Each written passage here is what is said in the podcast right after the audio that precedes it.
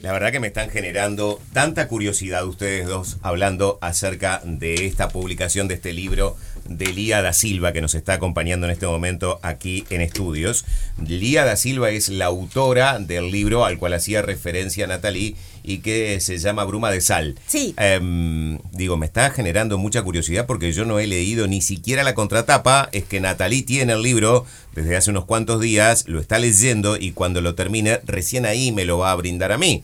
Entonces yo estoy asistiendo como testigo a este intercambio que están teniendo ustedes y estoy quedando un poco por fuera de la conversación. No, hay Eh, mucho para saber. acá. Espero ahora que integremos a los oyentes, que me integren a mí eh, acerca del contenido de este libro. Bienvenida, Lía. Muchas ¿Cómo gracias. estás? Muy bien, muy bien, muchas gracias. Le decía a Lía, le decía a Robert también, lo empecé a leer, pero a ver, este también cuesta encontrar momentos donde uno pueda distenderse para leer, para disfrutar de un libro, Eh, pero es un libro que te atrapa desde la primera hoja, es una novela, pero tiene una historia y, eh, fuerte y habla de cosas fuertes, temas que está bueno poner sobre la mesa, poder hablar, poder debatir y poder reflexionar sobre eso.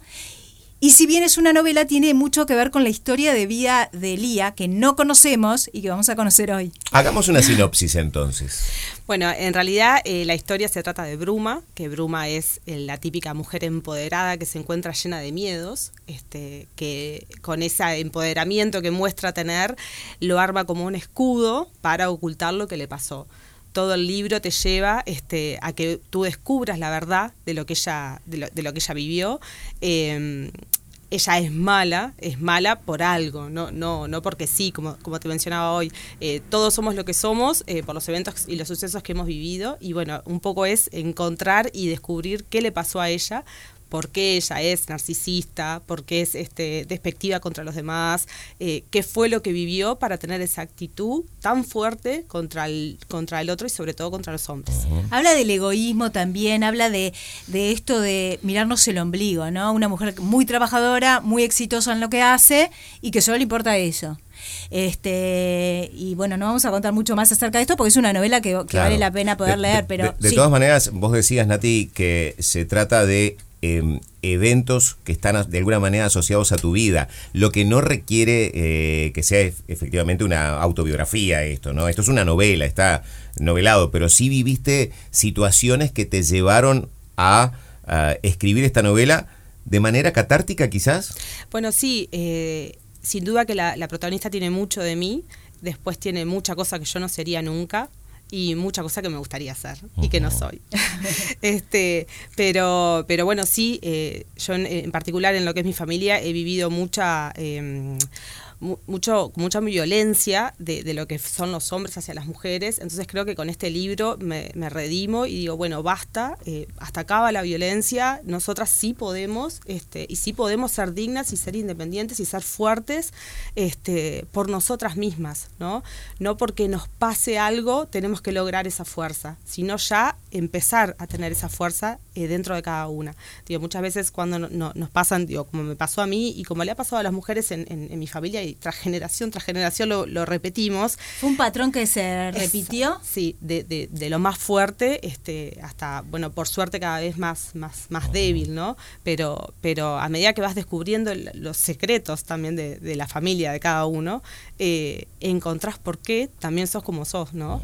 Este, intentar eh, no tener que encontrar esa fuerza en base a un suceso fuerte, sino simplemente tenerlo. ¿Y esta es una novela feminista, se puede decir? No, no toma el rol feminista, eh, creo que es egocéntrica. O sea, ella es- es- eh, vive para ella, este, su trabajo es, es su faro, que lamentablemente a veces apaga más de lo que alumbra, porque la hace concentrarse tanto en, en- en- en sí misma que, que pierde todo el resto, pierde relaciones este, familiares, afectivas, de todo tipo, y a lo único que se dedica es a su carrera, en lo cual es, es brillante lo que hace, pero, pero bueno, es- es- te lleva a descubrir por qué. ¿En qué sentís que cambió tu vida después de esta novela? Eh, este, creo que fue una catarsis muy fuerte. Eh, yo cuando lo escribí est- estaba también desde un lugar muy, muy, muy oscuro, muy solitario. Este, me ayudó a, a- a lidiar con un montón de cosas, este, con, con ese despectivo que a veces uno quiere tener o, o decir lo que siente simplemente sin in- pensar en lo que al, al otro le puede llegar a, a afectar. Creo que eso me, me- ayudó mucho a lidiar mi- mis temas personales. Pero, pero hoy por hoy este es, es, es un orgullo para mí que, que esté pronto, que esté en las librerías, viste, pasar y, y verlo, digo, claro, para mí es, Claro. es- es muy fuerte que la gente me comente que le gusta o, o que lo leyó en una noche o en una semana y, y- y que no podía comer porque no quería dejarlos. Digo, son todas esas cosas que, que de a poco te, te van llenando de decir, bueno, vale la pena contar esta historia. Eh, la, de protagonista, la protagonista es muy identificable con, con las mujeres sobre todo. Este, así que bueno, a mí me, me- me ha dado mucho. Habla del empoderamiento, pero a veces cuando nosotros decimos empoderamiento hasta puede malinterpretarse, ¿no? Porque puede hablar de esa cosa como antihombre. Y no tiene que ver con antihombre, tiene que ver con ella, su rol y, y- y de, de narcisista. Yo creo que tiene que ver con, con eso, con, con una persona egoísta que no puede mirar para más que su ombligo, que lo único que le importa es sus objetivos y los tiene claros y hacia, hacia allá vamos y no importa qué es lo que pase en el camino, ¿no? Ni a quién, ni a quién pueda este, dañar o perjudicar.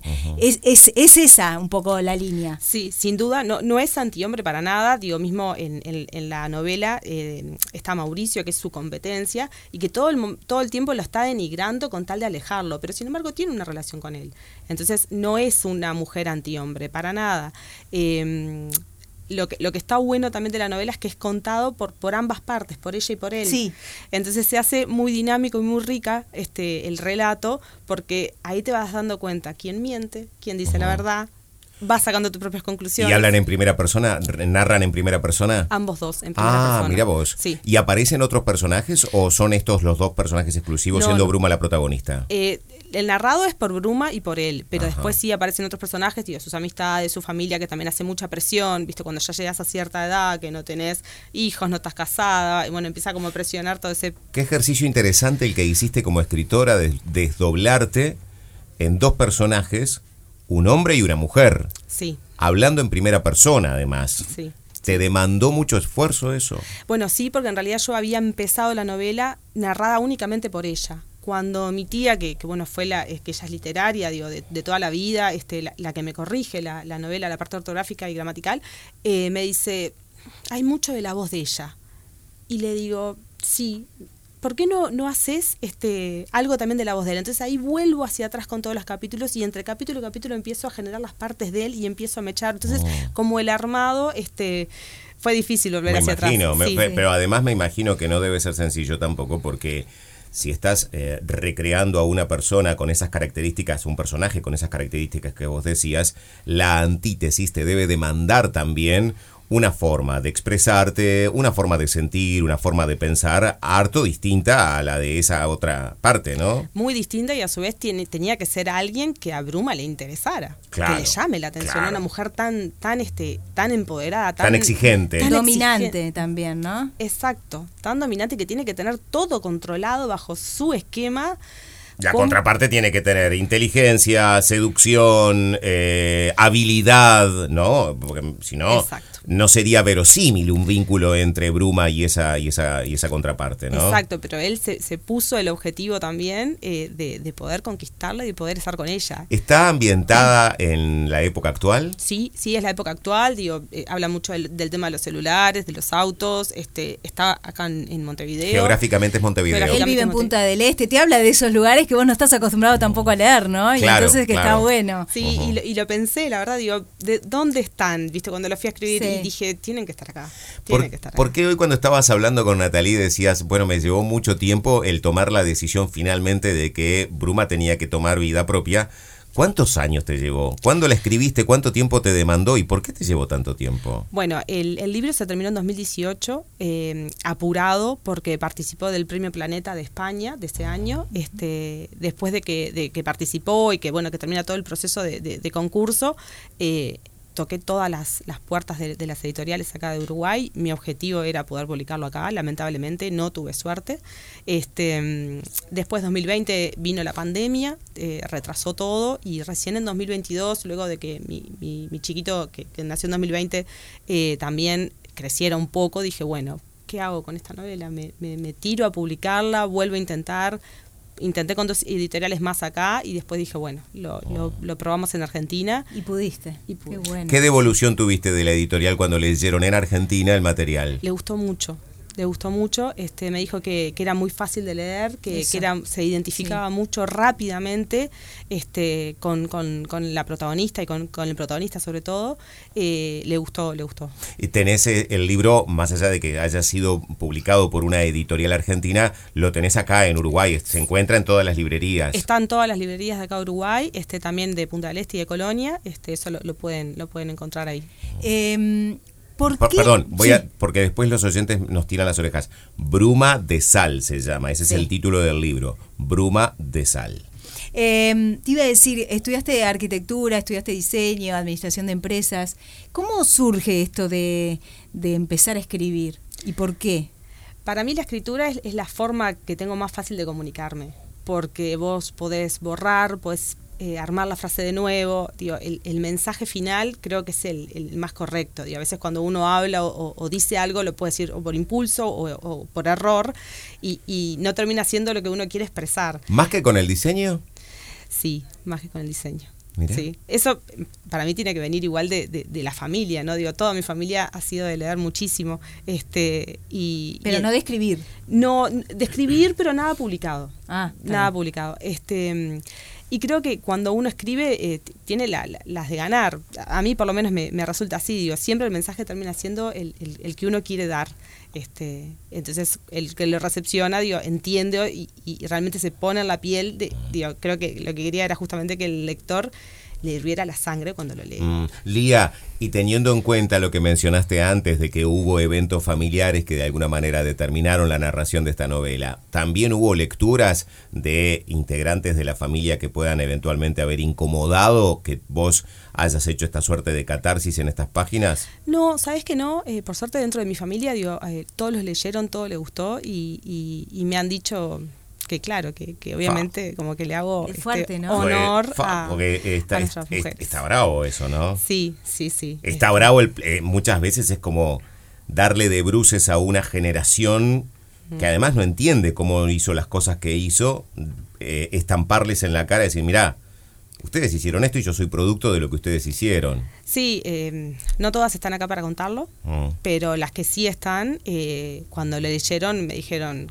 qué, qué familia, qué historia que tenemos nosotras, ¿no? Qué fuerte. Que, que perdón, hayan- perdón, que no debe ser muy distinta a la de tantas otras familias, historias similares. Por supuesto. Simplemente que no lo contaron. Que no se cuentan. Claro, que no se cuentan. Claro. Porque en, en- en este camino que en el último tiempo se ha estado recorriendo en el empoderamiento de la mujer, han sucedido dos cosas.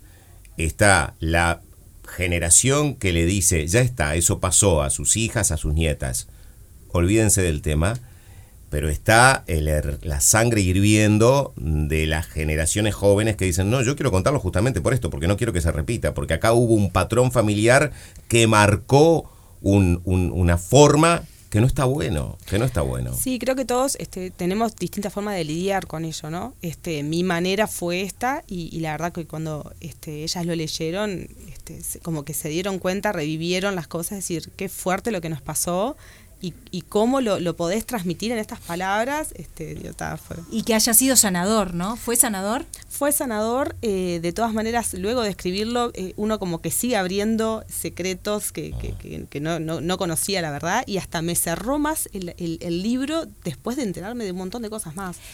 ¿Sabés qué estaba pensando? Eh, yo le comenté hace unos días a Robert que estaba viendo una serie eh, que, que de alguna manera toca los temas de las constelaciones familiares. Sí. Y ahora te escuchaba y yo decía, ¿cómo de alguna manera toca estos puntos, ¿no? De, de empezar a descubrir y a darte cuenta y que seguramente por eso pueda sanar un montón de cosas. Sí, sin duda que sí. Eh, el tema de las constelaciones, esa serie eh, está muy conocida y está haciendo boom. Sí. Eh, no, no la he visto todavía, pero, pero creo que uno tiene que encontrar la manera de sanar, sea cual sea. Si es por medio de las constelaciones, si es, es escribiendo, es diseñando, es trabajando, eh, lo que sea que, que a uno le sane la, la historia de vida que tiene, creo que ese es como el objetivo de cada uno. Lía, el hecho de que estés descubriendo más cosas o que la novela, una vez que haya terminado y que la, que la tengas este, en tus manos, te genere otras situaciones, hace que estés pensando en una segunda parte y aquí en realidad repito una pregunta que te hizo fuera de micrófonos Natalie. ¿Se puede venir otra, otra instancia de esta misma novela? Bruma de Sal 2. Por ejemplo. eh, se puede venir, sí. Eh, hoy por hoy en realidad estoy trabajando en un proyecto intermedio, eh, quizás, eh, que pueda llegar a atar la novela de Bruma en un final como para darle un, un, una segunda parte o no, eh, no está definido todavía, pero, pero la idea sí es, es continuar. Eh, me, este camino a mí me encanta. Hoy por hoy, con, con bueno, con, con, toda la gente que he conocido, yo creo que, que el camino puede ser otro, no, no armar todo el libro, después salir a publicarlo, sino capaz que ver la, la manera de, de, de, que una editorial antes le interese un boceto para ver si, si podemos empezar a, a, trabajar juntos. Pero bueno, este, vamos a ver a ver cómo, cómo siguen las cosas. Qué lindo Bien. que hayan Eh, venido. Repetimos el título porque, insisto en esto, los oyentes después se enojan Lo vamos con a repetir toda la tarde, igual, no Sí, pasa pero nada. Igual se enojan con nosotros porque dice, el, el libro se llama Bruma de Sal y la autora es Lía da Silva. Es muy joven, es del 85. Bueno, no hay que decir la edad tampoco, ¿viste? Bueno, Yo pero tengo esas estructuras viejas de... de- No, pero lo decimos porque es joven, si no, no lo decíamos. ¿no? Gracias, Lía, por haber Gracias. venido. Muchas gracias Un placer la charla. Un La verdadero sí. placer conocerte, un gusto tenerte por acá y cuando haya otra instancia, ya sea Bruma de Sal 2 o este, un proyecto cualquiera sea que lleves adelante, eh, te esperamos por acá de vuelta. ¿eh? Muchas, Muchas gracias, a los dos. Muchas gracias.